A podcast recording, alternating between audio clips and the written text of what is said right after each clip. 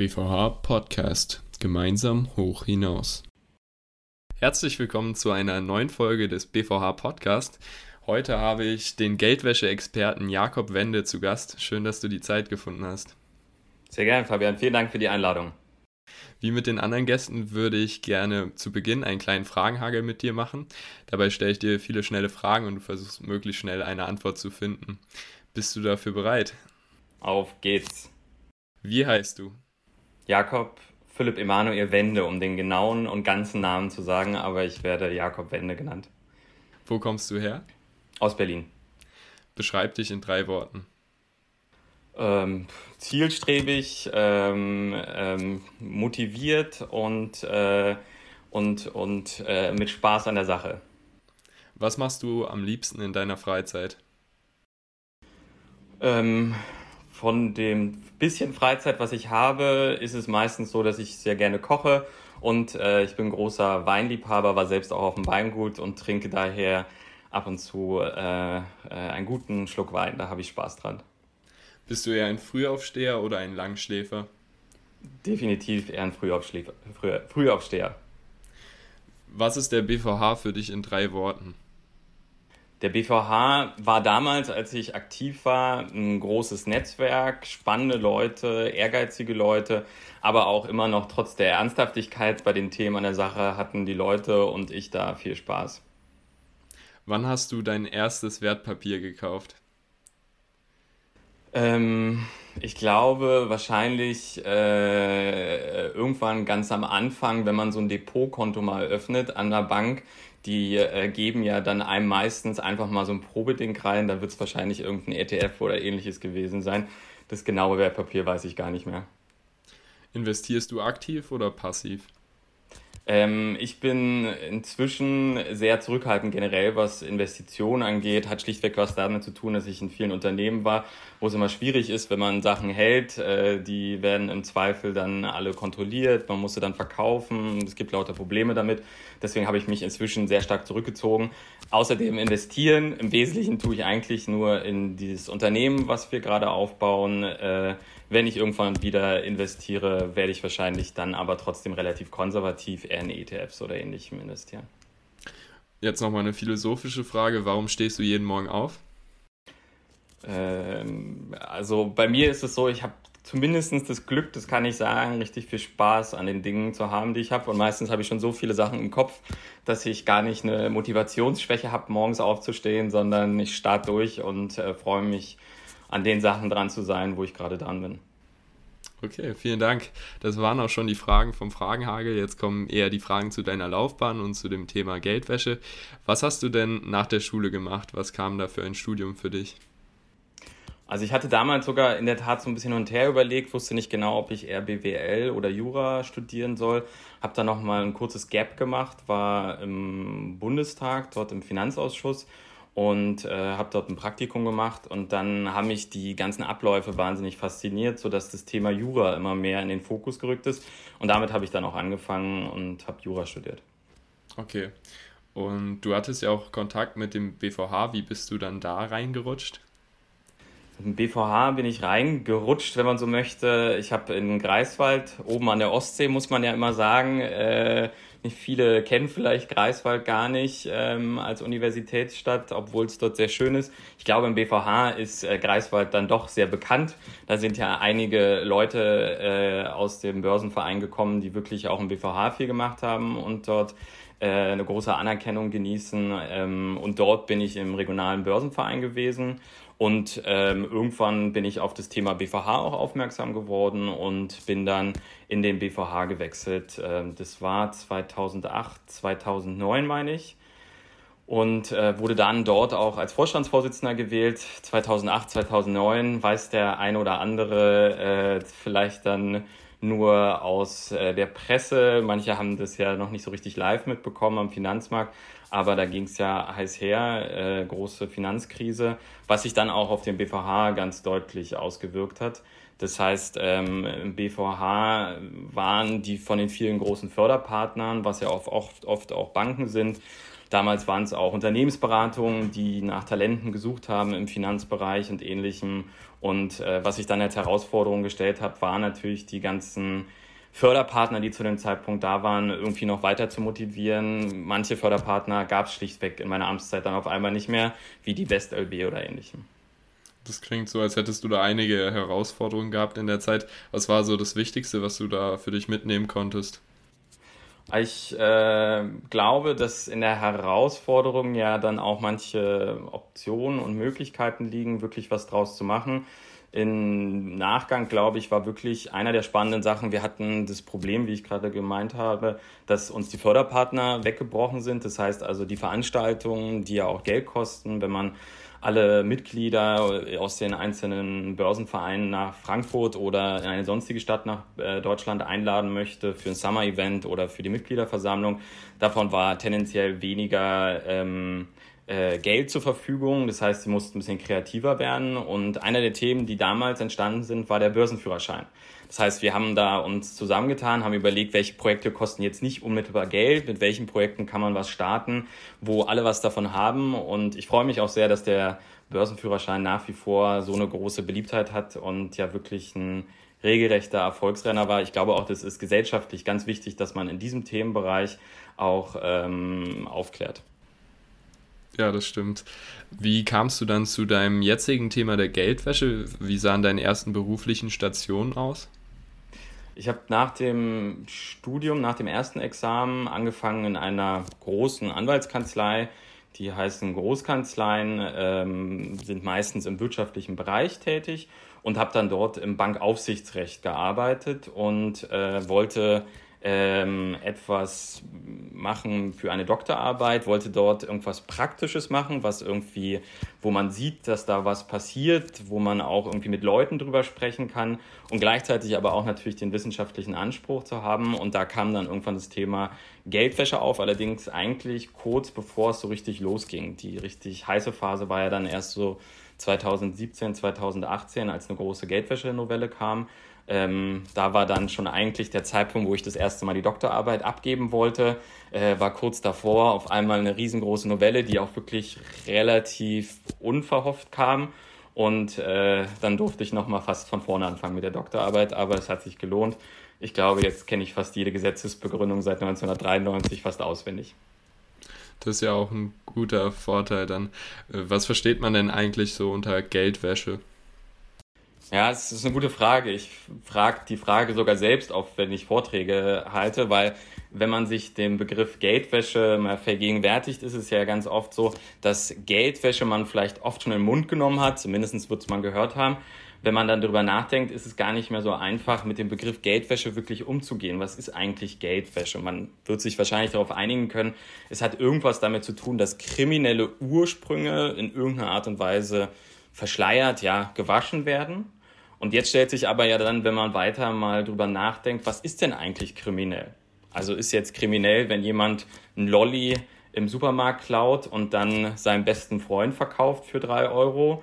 Ist das dann schon eine mögliche Geldwäsche? Ist es so, dass man ein Fahrrad klauen muss? Ist äh, so, dass man viele Fahrräder klauen muss? Oder muss man wirklich äh, starke Straftaten begehen? Das ist auch ein ganz, ganz großes Problem im Bereich der Geldwäsche, dass etwas dort stattfindet, was ähm, gar nicht so einfach zu erklären ist, was immer diese sogenannte Vortat in sich trägt. Die Vortat ähm, hatte ursprünglich mal, wenn man das Ganze historisch betrachtet, die Idee, dass man aus dem Bereich der organisierten Kriminalität gehen wollte, insbesondere die ganze Drogenkriminalität, die wollte man am empfindlichen Nerv treffen und zwar am dem, wo das Geld gewaschen wird. Dort wollte man ran. Inzwischen ist es aber so, auch durch eine jetzige Novelle, dass dieser Begriff sehr weit geht und jetzt sind äh, mehr oder weniger alle Straftaten, auch potenzielle Straftaten der Geldwäsche, das heißt, der Begriff ist denkbar weit. Okay, und mit welchen Formen von Geldwäsche bist du dann am häufigsten konfrontiert oder welche treten am häufigsten auf in der Wirtschaft? Also ich persönlich bin zum Glück selbst mit Geldwäsche im engeren Sinne äh, konfrontiert. Äh, man muss vielleicht da auch soweit das Wort sich vergegenwärtigen. Äh, ich bin im Bereich Geldwäscheprävention. Das heißt, Geldwäsche soll erst gar nicht stattfinden. Ähm, was bedeutet das im Konkreten? Man versucht, der ein oder andere wird es mal bei seiner Bank erlebt haben, äh, den Kunden möglichst gut zu kennen. Ein Einfallstor für Geldwäsche ist immer die Anonymität und die Anonymität äh, soll untergraben werden durch Themen, dass man den Kunden kennt, indem dass man ihn identifiziert, einen Ausweis vorlegt oder, ähm, ähm, oder äh, adäquat einen Pass und äh, man dort dann Verifizierungsverfahren durchmacht, äh, sich genau die Person anguckt und überlegt, wie man damit insgesamt umgeht. Deine Frage zielt aber auch noch so ein bisschen ab, was spannende Fälle sind, wenn ich äh, dich richtig verstanden habe. Ich glaube, das wird dann immer so ein bisschen anschaulicher. Einer der spannenden Fälle, das weiß ich immer nicht so genau. Geldwäsche ist wahnsinnig komplex, da kann ganz, ganz viel vorkommen. Typische Fälle, vielleicht äh, damit angefangen, sind die des sogenannten Finanzagenten. Eigentlich für die Strafverfolgung gar nicht so spannende Fälle, weil es oft Leute sind, die mehr oder weniger ausgenutzt werden. Was ist der Finanzagent? Der Finanzagent stellt mehr oder weniger sein Konto zur Verfügung. Da geht Geld meistens aus irgendwelchen kriminellen ähm, ähm, Machenschaften, geht dort auf sein Konto ein. Er äh, lässt sich das dann auszahlen und äh, verschickt dann das Geld weiter. Warum macht man sowas? Was ist die Motivation, dass man sowas macht? Das ist auch wahnsinnig vielfältig. Meistens werden Leute einfach schlichtweg im Internet angeworben. Zu denen wird gesagt, hier, du kriegst eine super Provision, du hast ein super Business, äh, wir überweisen Geld auf dein Konto und dann sind es 20 Prozent deins. Das ist ein typischer Fall. Andere Fälle sind dann aber auch schlichtweg, dass jemand ja, sehr empfindlich in den Punkten getroffen wird, dass man äh, sich verliebt im Internet, einen großen Thema draus macht und äh, immer mehr Avancen macht äh, und dann auf einmal darüber Gelder laufen. Äh, auch dort gibt es Sachen, vor kurzem kam äh, raus, im Strafverfahren wurde eine Frau äh, angeklagt, die angeblich mit dem Prinz von Dubai in Kontakt war und dann Geld dort gelaufen ist. Vielleicht aber einer, der wirklich ein wirklich spannender Fall ist, gerade für die Leute aus dem BVH. Ich weiß nicht, ob der eine oder andere sich erinnern kann. 2017, als der Anschlag auf den BVB-Bus, also die Fußballmannschaft war, ähm, der ja dann auch als terroristischer Anschlag galt.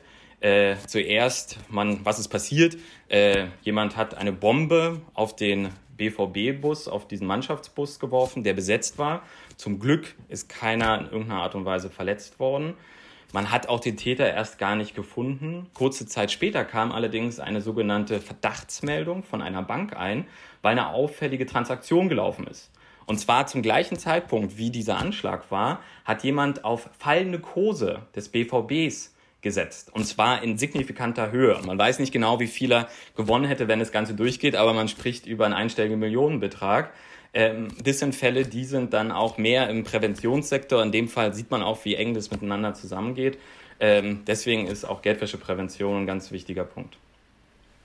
Okay, und gibt es außer den Kunden gut zu kennen noch Möglichkeiten, um Geldwäsche vorzubeugen?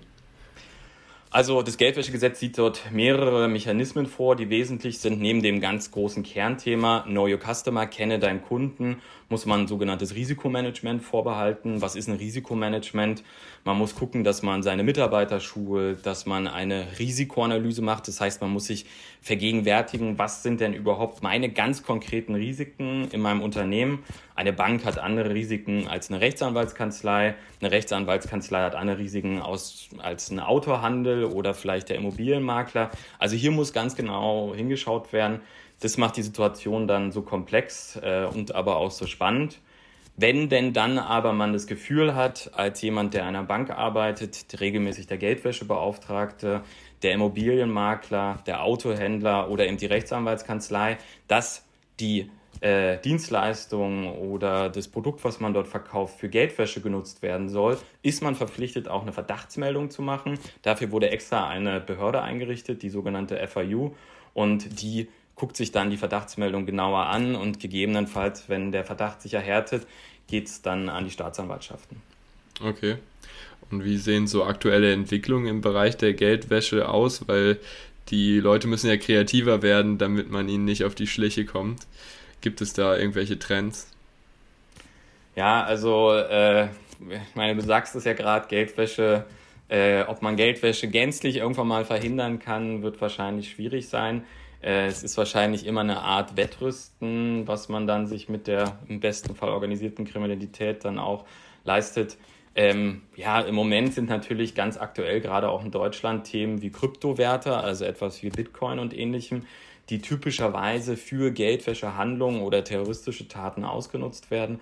Da versucht jetzt auch der, der Regulator immer weiter durchzugreifen. Seit letztem Jahr 2020 ist das sogenannte Krypto-Verwahrgeschäft lizenzpflichtig. Das heißt also, wer jetzt ein Wallet anbietet, ähm, macht eine Finanzdienstleistung, die dann auch unter die Aufsicht der BaFin geht. Im Moment sogar ganz aktuell ist eine Verordnung vom Bundesfinanzministerium vorgeschlagen, die die Übertragung von Kryptowerten auch regulieren soll. Also das sind Themen, die im Moment sehr aktuell sind, auch auf internationaler Ebene. Äh, da versucht man sich auch gegen mögliche Ausnutzen für Geldwäsche zu wappnen. Okay, das heißt, aktuell ist es quasi steuerfrei, wenn man Kryptowährung an eine andere Person überträgt, auch in einem hohen ähm, Geldbereich. Also äh, man muss dann vielleicht auch wieder sehen, wie stark jetzt das Thema Geldwäsche damit eingeht. Geldwäsche heißt äh, in allererster Linie erstmal, dass eine wirklich kriminelle Tat liegt. Mit den steuerlichen Themen ist, glaube ich, nochmal ein ganz eigener Bereich, wie äh, Kryptowerte im engeren Sinne äh, steuerlich betrieben werden. Da gibt es ja auch viel Diskussion. Erstmal, was ist überhaupt ein Kryptowert? Die meisten kennen landläufig dann Bitcoins, gibt aber inzwischen ja auch eine ganze andere Art von Kryptowährungen, also die dann als Währungen einzustufen sein sollen, zumindest der Begrifflichkeit nach. Aber der Kryptowerte im allgemeinen Sinne geht ja nochmal ein ganzes Stück weiter. Und ähm, ja, du hattest ja schon erzählt, dass du mit deinem Startup im Bereich der Geldwäscheprävention tätig bist. Wie kam es denn dazu, dass du zu dem Unternehmen gekommen bist? Ja, also ähm, meine, jetzt hat man es wahrscheinlich schon ein bisschen rausgehört. Ich habe mich spätestens, äh, kann man sagen, sehr intensiv seit der Doktorarbeit mit dem Thema Geldwäscheprävention beschäftigt.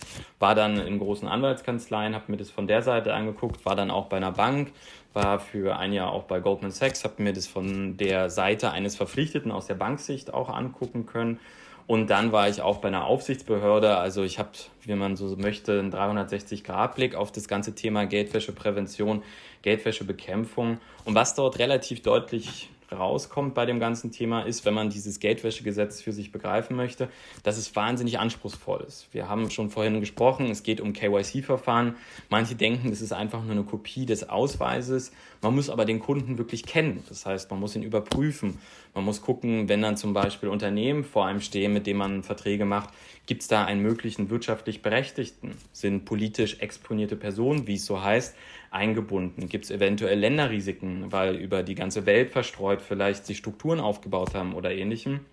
Das heißt, Geldwäsche ist wahnsinnig komplex, ist auch wahnsinnig von der Anforderung der Verwaltung für ein Unternehmen wie eine Bank ein Riesenaufwand, für eine Rechtsanwaltskanzlei, die verpflichtet ist, ein Riesenaufwand, für ähm, andere Unternehmen ein Riesenaufwand und wir versuchen dem Ganzen vorzubeugen, indem dass wir diese Leute unterstützen. Wir wollen sie technisch unterstützen, das heißt also, wir bilden ein mögliches Risikomanagement, wir unterstützen beim ganzen KYC-Verfahren, sodass letztendlich sich eigentlich der Kunde, der unmittelbar betroffen ist, im besten Fall dann eben direkt auch vor dem Kunden steht oder mit dem Kunden Kontakt hat, sich wirklich auf das Risiko konzentrieren kann, auf mögliche Auffälligkeiten und das Ganze nicht in dem ganzen Verwaltungsthema der Aufnahme und Identifizierung über die Verifikation der ganzen Themen dann auf einmal außer Acht bleibt. Okay. Und was sind so eure Zukunftspläne? Also wie stellt ihr euch vor, dass das Unternehmen mal in ein paar Jahren aussieht?